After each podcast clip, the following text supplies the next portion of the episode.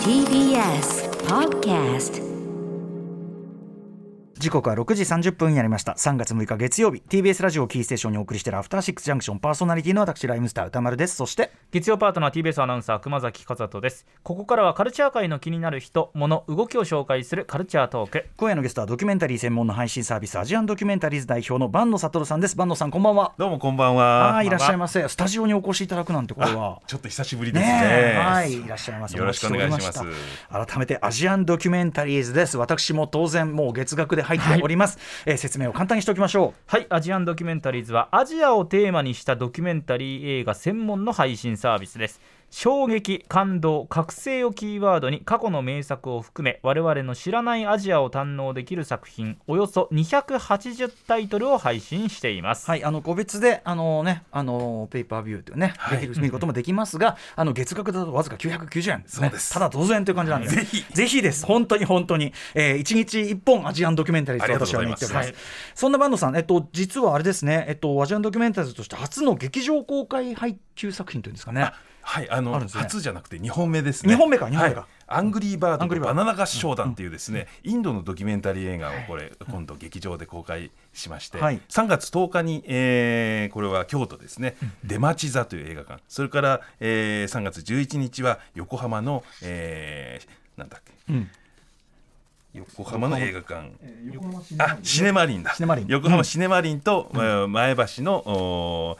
前橋シネマハウスで、えー上映しますんで、はい。ぜひ見ていただきアンたいなと思いグリーバードますとバナナ合唱団、どんな作品なんですか、これはですね、あのー韓国人のオペラ歌手がはい。インドでこの子供たちを集めて合唱団をするんですけれど、合唱なんてこう何の役にも立たないよみたいな親御さんがもうこう言うんですけど、いやそんなことないよと歌を歌うことによって例えばスラムの子供たちが、あのキラキラ輝いてくるよみたいな、そういうですね、あのメッセージをこうその親たちを巻き込みながら一緒にコンサートをやっていくっていうですね、そういうこうドキュメンタリーじゃあ最終的にはこう音楽映画としてもお結構そうですね。上がるところがあるみたいな、そうですね。音楽の魅力っていうつあうんうん。の力っていうのもね、はい。あの訴えかけられるうん。作品ですね、これはその劇場公開しようっていうのはなんでこう思ったんですか？これはですねあのやっぱり我々配信でうん。ドキュメンタリー映画をお届けしてるんですけれども、これ映画の映画館のスクリーンでやっぱり見てもらいやったいな。ぱりそのさっき言った音楽最後は多分ねそね。のみんなで歌ってもらうこともあるんだろうしそうですね。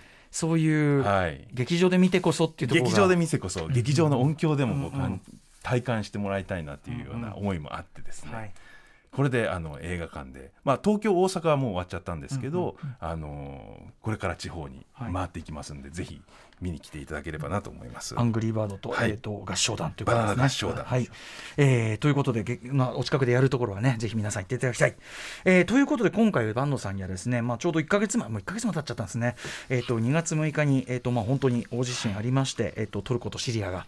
まあ、大きなっていうか、もう、ちょっと未曾有のっていうか、ちょっと言葉を失うような大きな被害があってということで、まあ、この番組でもね、あの救援金の、ね、お知らせなんてもいっぱいしてきましたけど、えー、とアジアンドキュメンタリーズでも、まあ、シリアの、ね、作品なんかもありましたけど、はい。今回もトルコの特集っていうのをそうですね。今月あのトルコで生きるという特集を組んでまして、うんトルコで生きる人々の姿とかそれからトルコ社会が抱えている格差や分断を垣間見ることができる3作品をね配信中です、はい。で、まあ、今夜はその作品をご紹介したいと思ってます。まあ、日本とも本当はねゆかり深い国ですけど、はい。意外とちゃんと分かってないとかそうですね。そうですね。はい。では坂野さんにお話えお知らせの後さらに伺っていきます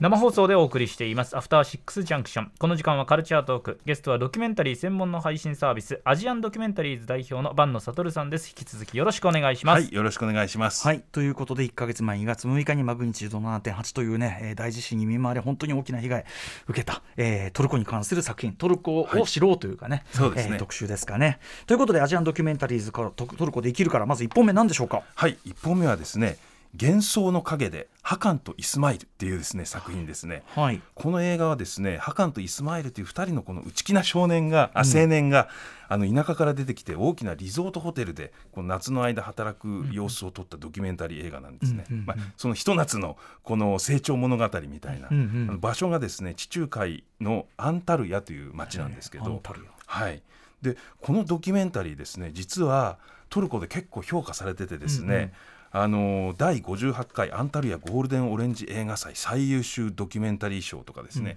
2022年去年ですね、第7回のトルコ世界ドキュメンタリー映画祭プロフェッショナル部門で最優秀を受賞してるっていうですね、うんうん。トルコのドキュメンタリーとしては、うんうん。今まさに注目の作品っていううん。作品なんですが、はい、これ2人の青年はい。がそのリゾートに出稼ぎできてはい、成長していく、まあじゃあ爽やかなみたいな？爽やかな感じただのリゾートようなんです地なんですがからね。そうなんです。彼らのねなかなかねその悩ましい部分なんかも出てくるんですけど、ハカンっていうのは25歳の、はい。あのー青年なんですがホテルのこうプールであのライフガードとして働くんですね、で彼はこう人前でこう話すのがちょっと苦手な青年で、うんそれを克服したいと思ってやってきたりして、うん。でいつかはアメリカに渡って自分の映画を、まあ、作りたいなという、うんうん青年なんですね。でもう一人のイスマイルというう彼は18歳で、まあ、キッチンで働いてるんですけれども、家族のためにお金を稼ぎたいという思いでやってきてでもともとこの美容師をしてたんですけれども、ええ。シリアの難民がですね、うん。このトルコに入ってきてその職を失ってしまったという、まあ、トルコにあの難民が350万人シリアからやってきてますんでまあ、そういう影響もあって職を失っちゃったと。で自分はいつか、まあ、外国で美容師をやるのが夢っていうですね、そういう2人がこのリゾートホテルで働くんですがこのリゾートホテルっていうのがですね、うん。やっぱりなかなかそのうんうん。幻想世界というかですね、まあ、お客様をの満足させるというか、うん当然その癒しの世界はい。を与えるというか、そういう感じで、まあ、とにかくお客さんの要望に応えなきゃいけないと、はい。なので、まあ、かしこまりましたみたいな感じになるわけですよね。ええ。はい。そうすると自分のこう意見とか、はい。そのまあなんとかアイデンティティをこう押し殺すというか、うん。そういうふうにしながら働かなきゃいけないので、はい。まあ、だんだん疲れてくるっていうね、うんうん。そういう中で、まあ、やっぱり彼らそのトルコの若者って割とヨーロッパにこう憧れを抱くんですよね。でヨーロッパに憧れを抱いてるんですが実際こう来るお客さんたちはわがままだったりとかですね。まあ差別的だったりもするでしょうしね当然ね。とか、うん。まああとそのなんていうんですかね。例えばその食べたい料理を好きなだけ皿にとって、はい。でももう食べ終わって全部捨てていくみたいな、そういうのを見るとまあなんていうか幻滅するというかね、うんうんあの失望するみたいな、ええ。そういうことが起こるわけですよ。僕はもうあの逆転のトライアングル見てきたばっかりなんで、ええ。地獄絵図になっちまえって感じがしてますからここからね、うんうん。でそういうのをこう見ながらそれでもまああの現実と向き合いながらひと夏こう過ごして成長していく2人の物語っていうですね、まあ、まさにそのトルコの等身大の若者のこう心情を綴ったドキュメンタリーと。だからそのなんか青春物語でもありながらはい。やっぱそこに透けて見えるいはいろんな世界とか社会の、そうですね、まあ、理不尽とか、みたいな、はい。だからその多分あの大きなものも浮かび上がってくるしでもそのミクロな話としてもグッとくるみたいな。そうなんですよね。それができてんでしょうねきっとね。はい、でトルコってその大都市にどんどんどんどん地方から流入していって、はい。うん。もうその町で住んでる人が9割、うん。で田舎はもう1割になっちゃってるっていうような現状があったりとか、だからもう若者がどんどん田舎から流出していったり、でそこでさらにそのなんていうか、あのーコロナがあって観光が打撃を受け、うん。うん。そしてウクライナの戦争があって、はい。まあ、資源が高騰したり物価が上昇したりして、はい。まあ、大変な目に遭ってる中で、はい。そして今回地震も起きているわけで。今回のさ作品すべて、はい彼らは無事なのかって本当思っちゃいそうですすよね。ね。そうか。ちなみにこれねドキュメンタリーだから、はい。その感じ悪いヨーロッパの客みたいなの全部映ってる。んですよそう全部映ってる。それも本気ってことですねドキュメンタリー。ねえ、はい。リゾートってそういうとこあるからな、それの一面だからな、幻想の陰でハカンとイスマイル、はい。一本目おすすめいただくの2021年、えー80分見やすい作品です。そうですね。さて2本目いきましょうか。はい、2本目がですねこれまた今度は田舎のあのトルコの様子が見える作品なんですが「ん。リア女王村をめぐる陽気なおばちゃん劇団」っていうですね、うん。こういうタイトルの作品なんですが、うん。あのこの劇団はですねトルコの偏僻な村々をこう巡る女性劇団のうん。話なんですね、もう遊牧民たちが暮らす大草原とかですね危険な山道を延々行くような、そういう山岳地帯とか、そういう村をこうなんていうかあの旅芸人みたいにですね、おばちゃんたちが行くわけですよ。でその舞台女優はもうみんなね農家の陽気なうん。おばちゃんたちで、で演目がですねあのシェイクスピアの「リア王」であのこれ壮大なまあ悲劇じゃないですか、うんはい。リア王って。ええ。なのにこう村に行くとですねもうどの村に行ってもどっと笑いが起きるっていうですね、へえそういうこう芝居なんですね。うんうんで、えーなんでそんなことになってるかというと、まあ、村に着くじゃないですか、そうすると演出家の人がいて、ん。その人がその村の面白いおじちゃんとか、うん。そういうのをこうリサーチしたり、うんうん。そしてこの今村でどんなことが問題になってるのかっていうのをまあ、聞いたりしてですね、うんうん。うんその芝居にこうなんていうんですか取り入れてアレンジしていくんですよね。でそれで村の人たちがすごい身近な話題で、うんうん。あのこうそれをこうなんていうか娯楽にして楽しめるっていうね。もう本当学芸会の芝居かって思うような衣装とかで、もう普通におばちゃんたちがやってるんだけど、これってでもすごい面白くて、みんなすごいウケるんですよね。うんうんうん。であこれが演劇の原点なんじゃないかみたいなそういうふうにこう、まあ、思わせてくれるドキュメンタリー。その劇団自体は、ええそのなんていうかプロのっていうかそれそれでずずっそうそれと回ってるでまあずっとやってんですけどね。これでこの村に着くじゃないですか、だからもう村に着いてその一軒一軒、その今日あの芝居やるから見に来てねっていうもうおばちゃんたちが、女優さんたちがみんな家に行って回るわけですよ。で時には話し込んだりするんですけど、その話す内容っていうのがですね女性はやっぱり自分をもっともっと生き生きとしないあの自分を大切にして生き生きとしなきゃいけないよみたいな、そういう話をこう解いて回るわけですよね。というのはやっぱりそのトルコってイスラム教の影響があって、やっぱり女性が抑圧されてきた過去みたいなのがこうあるわけですよ。でそういう中で特に田舎に行くと、やっぱりその保守的なところがより強いっていう中うんうんうで非常にその苦労してるその人たち女性が多い、うんそういう中でやっぱり彼女たちが実際にその田舎に行って、そしてそのかあのそこで苦しんでる女性たちを元気づけたいという思いうんうんがあるんだと思うんですなよね。るほどねそうかそうかそうか。そうやってこうなんていうか自分の経験した苦しみみたいなことも話しながら、うんうん。こううん。元気づけていくっていうね。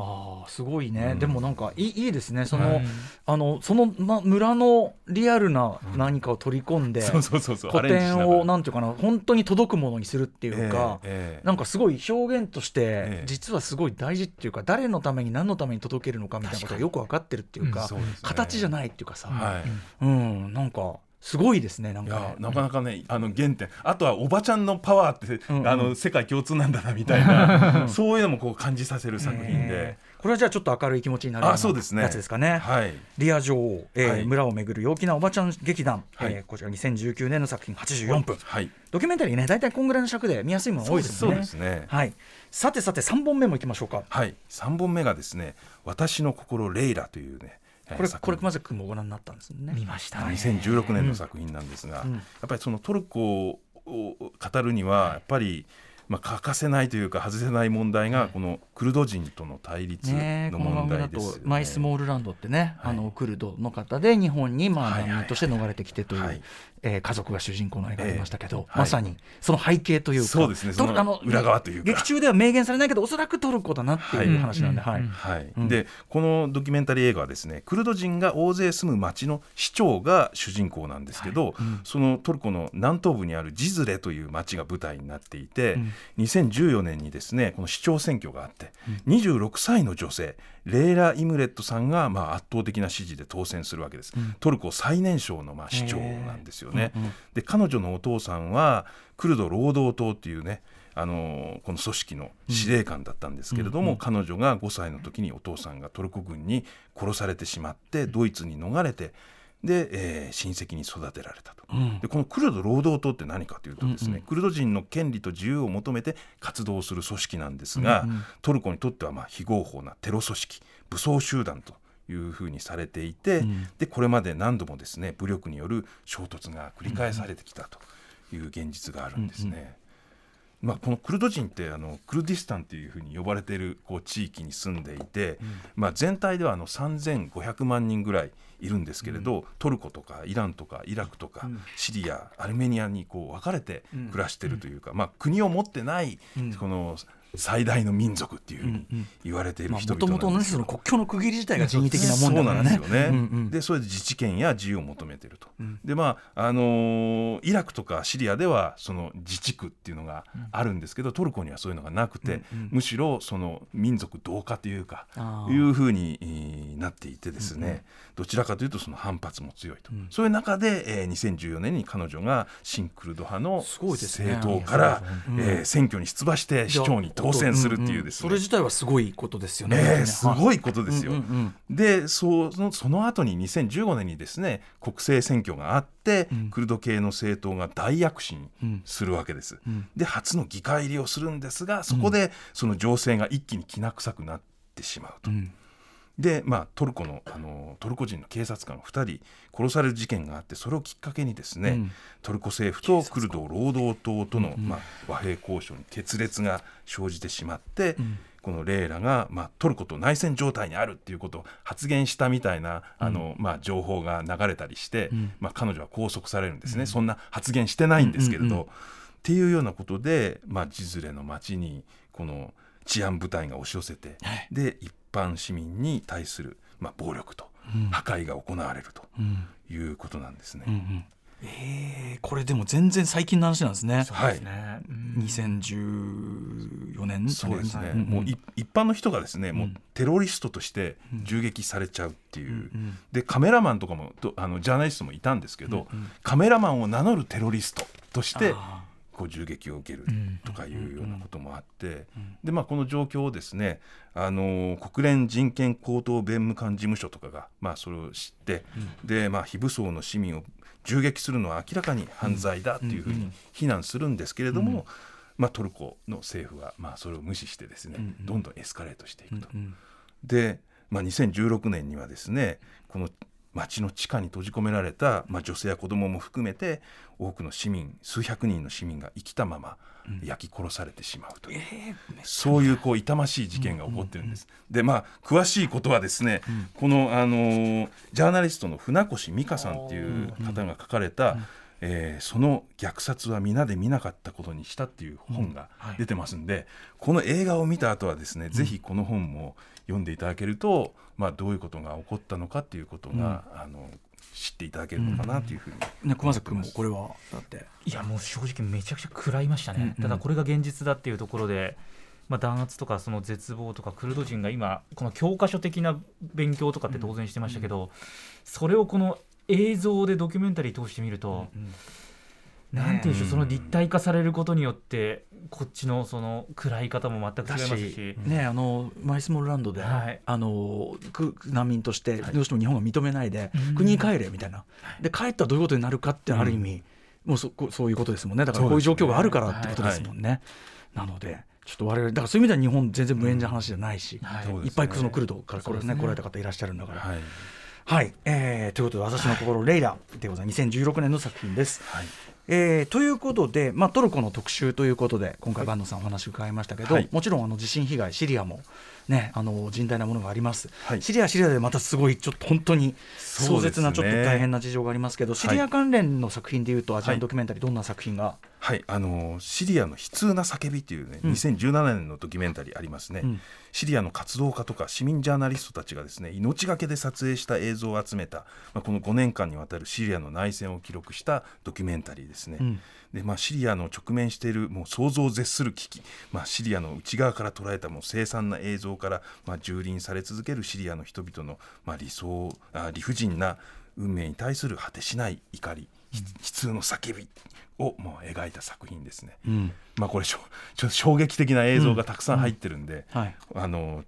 まああらかじめ。ちょちょっとあのねそうですね。そういうとこはちょっとご注意で気をつけて見ていただうんかなければいけないん。でもやっぱりそのさっき熊崎君が言ってたようにそので情報として、はい。例えば報道される情報としてシリア、こういう例えば空爆がこうでってあるけど、やっぱそれね当然それ現実の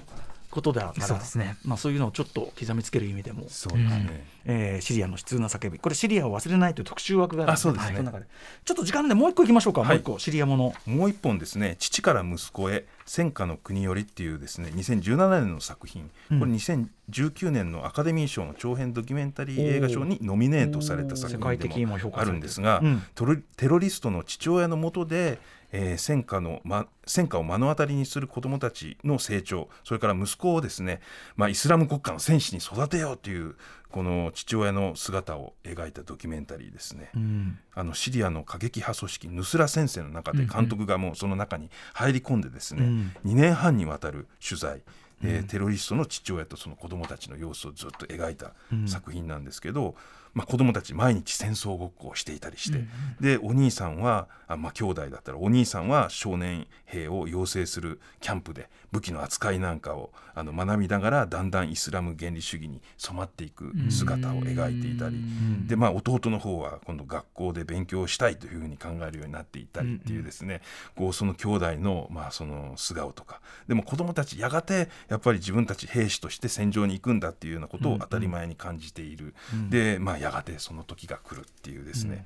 そういうこの、まあ、無邪気な子どもたちの成長とともにこのなんか憎しみの連鎖がこうやって、おあの親子に伝えられていくんだっていうような、はい。そういうところがしっかり描かれたドキュメンタリーです。うん、でもねだから同時にそれがすごく、ま、我々と何ら変わることのない普通なんていうの親子であって、普通っていうかその普通ってなんだってことだけど、その家族であって普通の子供たちと父親であってっていうとこがまたよりこういなんていうかな魂っていうかななんかこう同じ同じなのにみたいな。感じがすごい。やっぱさっき熊崎君が言った自分ごとにすごい考えられるっていうかことかもしれないですね。はい、えー父から息子へ戦火の国より、えーシリアのドキュメンタリーです、えーこちらもアジアンドキュメンタリーズで見ることができます。改めて今日坂野さんにご紹介いただいた作品をおさらいしておきましょう。はい、アジアンドキュメンタリーズで配信中特集トルコで生きるから幻想の陰でハカンとイスマイルリア女王村をめぐる陽気なおばちゃん劇団。そして3作品目私の心レイラ。そしてもう一つ特集シリアを忘れないからはシリアの悲痛な叫び。父から息子へ戦火の国より以上5作品紹介していただきました。改めてアジアンドキュメンタリーズ会員登録は無料となっています。会員になると一部の作品が無料で視聴可能です。で月額990円で全作品見放題となります。また1作品でも495円で視聴可能となっています。そしてそして坂野さん、ぜひもう一回、えー、と劇場公開作品お知らせしておきましょう。そうですね。今週末3月10日11日からアジアンドキュメンタリーズ配給作品の「アングリーバードとバナナ合唱団」が京都横浜前橋の劇場で公開されます。ぜひ劇場で見ていただければと思います。なんかさっきのリア女王とかともちょっとアングリーバード通じるっていうか、うですね。この悲惨なはい。ことが多いその世の中の中でやっぱりちょっと隔ってるとしたら例えばそのアートとかエンタメとか、うん。そういうものだっていうことをね。なんか証明してるような何かかなって気もしました、うん。カルチャーっていうか広く言えば。そうですね、はい。えーということで、はい。バンドさんもういつもありがとうございます。ありがとうございます勉強することばかりですこちらこそありがとうございますはい、えーここまでのゲストアジアンドキュメンタリーズ代表の坂野悟さんでした。ありがとうございました。ありがとうございましたまたあの引き続きよろしくお願いします。ぜひよろしくお願いします After Six Junction.